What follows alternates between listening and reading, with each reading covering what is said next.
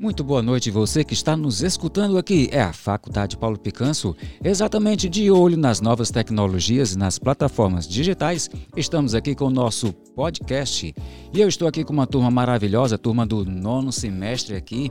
Está presente aqui marcando sua presença, Isabel Fernandes Pereira. Comigo também aqui na grande área, se derrubar é pênalti.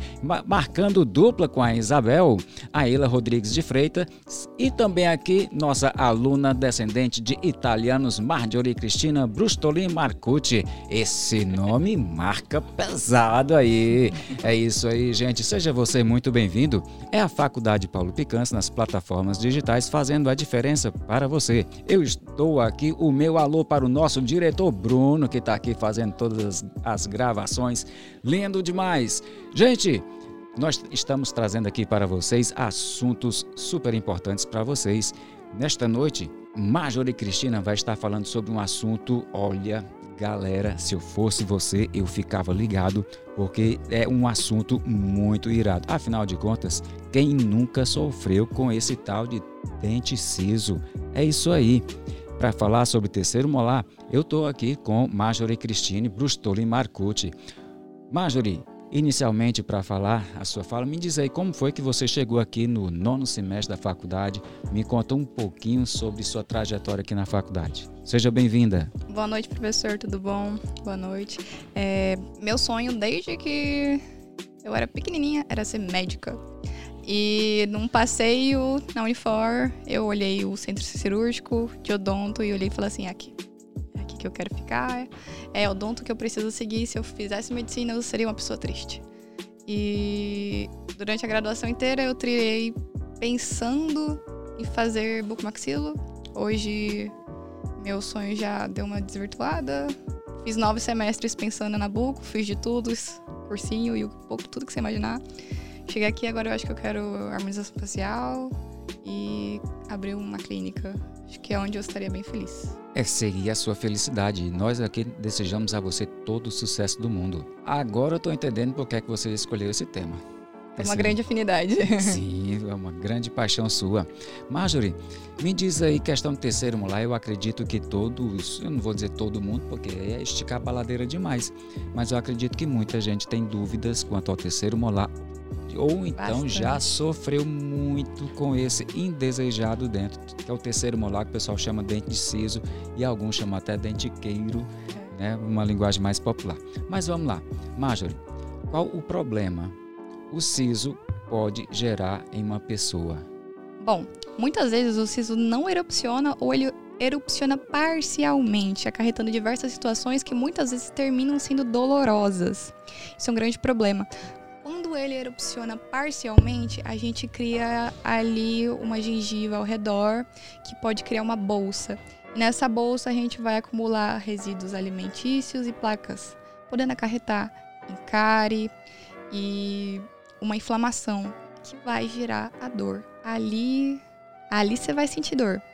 E quando ele não está erupcionado, é, pode causar cistos e tumores. Também pode gerar desalinhamento dos dentes já nascidos e infecções que vão de leves a severa, além de poder comprimir feixes nervosos que estão localizados logo abaixo desses dentes, causando fortes dores no rosto. E isso incomoda muito, né, Marjorie? Poxa, demais. Dói demais. E às vezes muitos, muitas pessoas, para fugirem dessa dor, ficam protelando, ficam protelando, deixa para depois, deixa para depois, na procrastinação, até que chega o momento de encarar o problema. É, toma o bom e velho Nimizulida que todo mundo tem em casa, ou aquela de pirona, tem vários e vários, bochecha com água e sal. De tudo um pouco chega na clínica pra gente contando o que fez para aliviar essa dor para aliviar essa dor. E para aliviar essa dor quando não tem mais para onde correr, como é que eu sei que eu preciso tirar o terceiro molar? Bom, uh, se a gente fizer isso dentro da faculdade Paulo Picanso, a gente vai fazer um tratamento voltado especificamente para o seu, seu caso. Então, eu vou te tratar de um jeito único. Vou pedir a sua panorâmica, que o que é a panorâmica? É um raio-x de face, onde eu vou ver tudo, tudo que eu preciso olhar.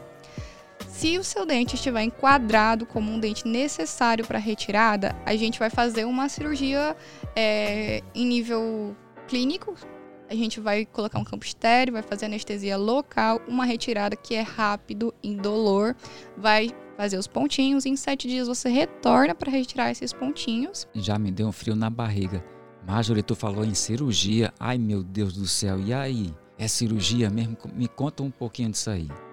Bom, a gente vai começar fazendo uma antisepsia do rosto. O que é isso? A gente vai passar iodo para retirar todos os micro-organismos que podem ter no seu rosto, diminuindo a chance de uma infecção pós-operatória não é algo de outro mundo. A gente vai anestesiar local, vai fazer uma breve é, inserção para retirada, afastar a gengivinha do ossinho, vai colocar ali um instrumental e vai retirar aquele dente. Muitas vezes a gente precisa partir esse dente, vai ouvir aquele velho bom que ninguém gosta, mas ele é rápido, é, tudo de forma indolor, você pode sentir mexer, você pode sentir eu encostar, mas dor você não vai sentir. Já me deixou muito aliviado. que muito bom, que bom. Eu fiquei muito aliviado em saber que é impressão minha ou é um procedimento que não é lá esses bichos de sete cabeças? Então, foi muito mistificado que tirar o siso é algo extremamente doloroso, porque quando você sai, geralmente existe um processo inflamatório pós-operatório que você fica com aquele rostinho de esquilo, que é redondinho, que é fofinho, fica com aquela sensação dolorosa, mas assim, nada que fosse de outro mundo, é algo extremamente simples. É aquela fase que você vai poder tomar o seu açaí, o seu sorvete, a sua sopinha maravilhosa, tudo algo que você vai ficar em casa descansando. Então, assim, não é ruim. Assim, por mim, pelo menos, eu adoro um sorvetinho. Eu gostei dessa parte final do açaí, do sorvete. Olha que coisa genial. É isso aí, Marjorie. Muito obrigado pela tua participação aqui com a gente. Venha mais vezes aqui no nosso podcast. Com certeza. Muito obrigado, professor. E eu estou aqui também com Isabel Fernandes, está conosco, e a Ila Rodrigues. A Ila veio lá de Salvador, da Bahia. Olha aí, chegou aqui com a gente. Gente, muito legal aqui. Isabel, como foi que você chegou aqui em odontologia na FACPP? Eita. Na verdade, eu vi assim aquela aquela fachada assim na TV. E eu fiquei pensando, imagine eu sendo dentista. Eu não imaginava, imagine eu sendo dentista. E eu, quer saber, vou mandar aqui, vou me inscrever, vou fazer a prova. Vou ver se vai dar certo, porque no início da minha vida estudantil, no colégio, eu imaginava que eu seria psicóloga, porque eu me envolvo com pessoas, aquela pessoa que, que consegue conversar, Aí eu eu tinha na cabeça que era aquilo e pronto. Quando eu saí da, do colégio, como todo mundo quer, que eu vou fazer. Aí, nisso eu me inscrevi, entrei na faculdade e, meu Deus, eu nem acreditava que, que era aquilo ali que eu que estava acontecendo comigo. Meu Deus. Foi um sonho? Foi. Foi um sonho. Tudo é um sonho aqui. Tudo que eu faço é, é um sonho. Aquele, aquela realização. Sonho que está prestes a se tornar verdade é no verdade. semestre. Falta bem pouquinho. Falta bem pouquinho. Falta bem pouquinho. E aí ela me conta de você. Como foi que você chegou aqui com a gente? Eu fui parecido com a Isabel. Não foi a televisão, mas foi um outdoor. Próximo ao terminal da Parangaba. Eu saindo do, do meu trabalho, indo para uma outra faculdade que eu estava cursando, que era nutrição. E eu já tinha começado diversas faculdades. Eu já tinha começado turismo, nutrição, administração, recursos humanos e não conseguia me encontrar, não, não fui adiante nenhuma. Aí eu passando por esse outdoor, eu cursava já nutrição, aí eu, não, acho que seria bom, porque eu nunca tinha me interessado pela, pela área da saúde. Como eu entrei na nutrição, eu passei a gostar, ter uma outra visão, né, da área da saúde. Aí um conhecido meu era professor aqui, aí ele me, me informei com ele como era o processo para entrar. E aí eu já tinha nota, né, para para lançar, para que eu já tinha no ProUni lá na nutrição. Aí trouxe para cá e comecei a fazer odontologia e graças a Deus assim, é um sonho também sendo realizado, porque eu, eu, tinha um sonho de ter um curso superior, mas não tinha me encontrado em nenhum ainda. E você se encontrou na odontologia? Graças a Deus. É assim, uma benção. É muito, muito gratificante esse curso. Fico muito feliz em ouvir a palavra de vocês, porque o que mais realiza a gente é quando o aluno se encontra, é quando o aluno se realiza. É quando o aluno realmente ele chega para a gente e dá esse feedback que acertei em cheio no curso. Isso é o que há de mais satisfação na gente. Não é fazer o curso apenas para ter o diploma, é fazer o curso, porque realmente eu me identifico com a profissão. Todo o sucesso do mundo para você, Isabel. Todo o sucesso do mundo para você, Aila. Obrigada, Desejamos que o caminho de vocês seja trilhado de muitos sorrisos. Ah, obrigada. Muitos sorrisos não de dentes bonitos apenas, mas também de pessoas felizes e realizadas.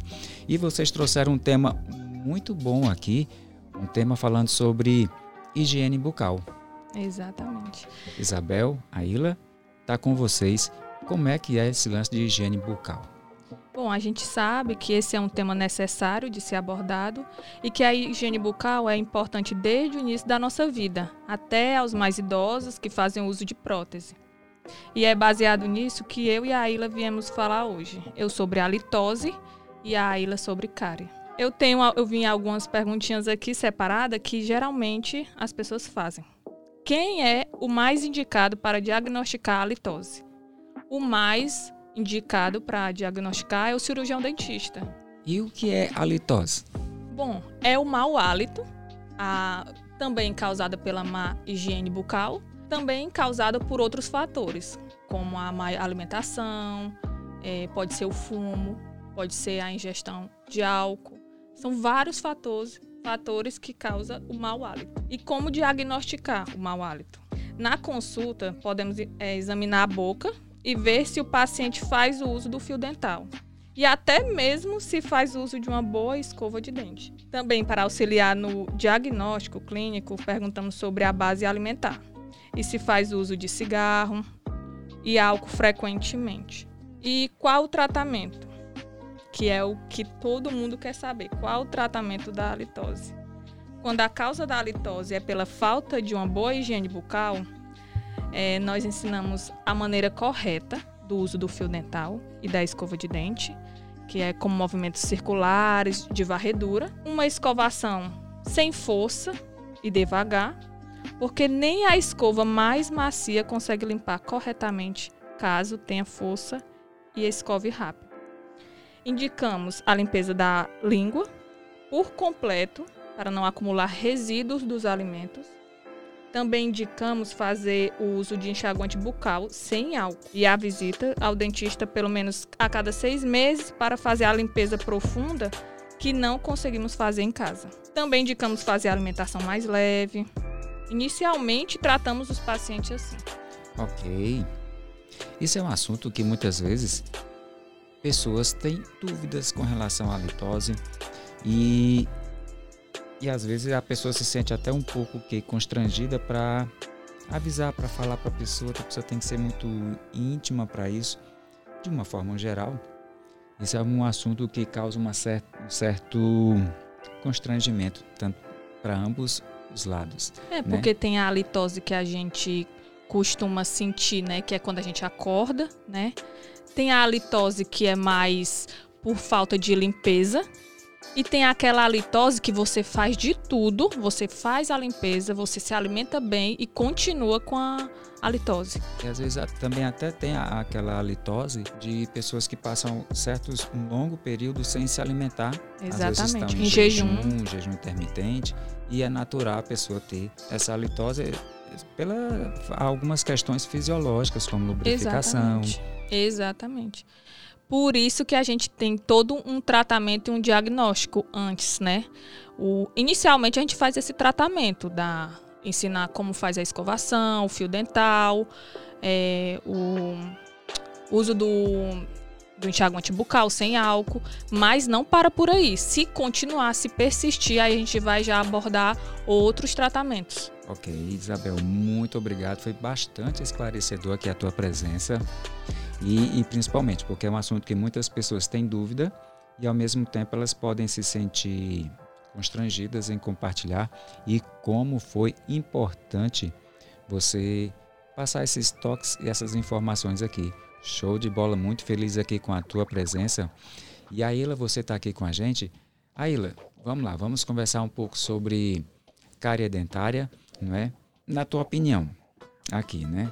Qual o fator determinante para o surgimento de cárie dentária? Assim, a cárie ela não tem um fator determinante, porque ela é uma doença multifatorial. Ela vai ter vários fatores que vai contribuir para que ela surja, né? um desses fatores é o hospedeiro, que no caso é o dente, e a saliva, porque o dente ele pode facilitar essa essa apresentação da cárie pela sua formação. Existem algumas anomalias dentárias que vai facilitar o acúmulo do biofilme, como uma germinação, uma fusão. A saliva, ela é uma um autolimpante dos dentes. Só que se você apresentar algum problema na sua salivação ou pelo uso de um medicamento ou, ou por uma doença em alguma das glândulas salivares, essa diminuição da saliva vai facilitar a fermentação das, das bactérias que existem dentro da boca. Outro fator também determinante são os microorganismos mesmos, as bactérias que nós temos na boca. Assim, as mais conhecidas da cárie é a Streptococcus mutans, a Streptococcus subrinus e, a, e os lactobacilos. Essas bactérias, toda alimentação que a gente fizer e não fizer uma higienização correta, elas vão fermentar essa alimentação, esses carboidratos que a gente fornece através da nossa alimentação. Outro fator também determinante, como eu falei, os carboidratos. Se a gente consumir um açúcar frequentemente, é, a, a cárie ela é, ela é açúcar dependente.